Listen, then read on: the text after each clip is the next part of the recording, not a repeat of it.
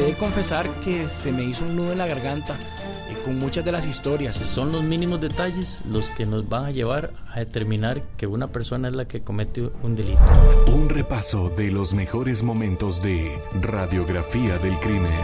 Esta escena, como refirieron, fue macabra, eh, muy sangrienta.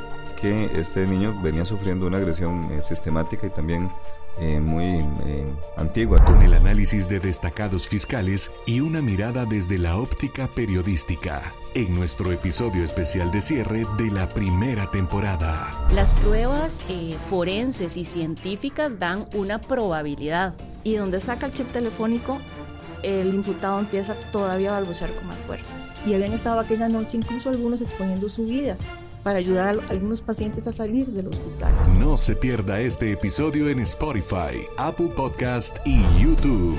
Y prepárese para más historias criminales en nuestra segunda temporada.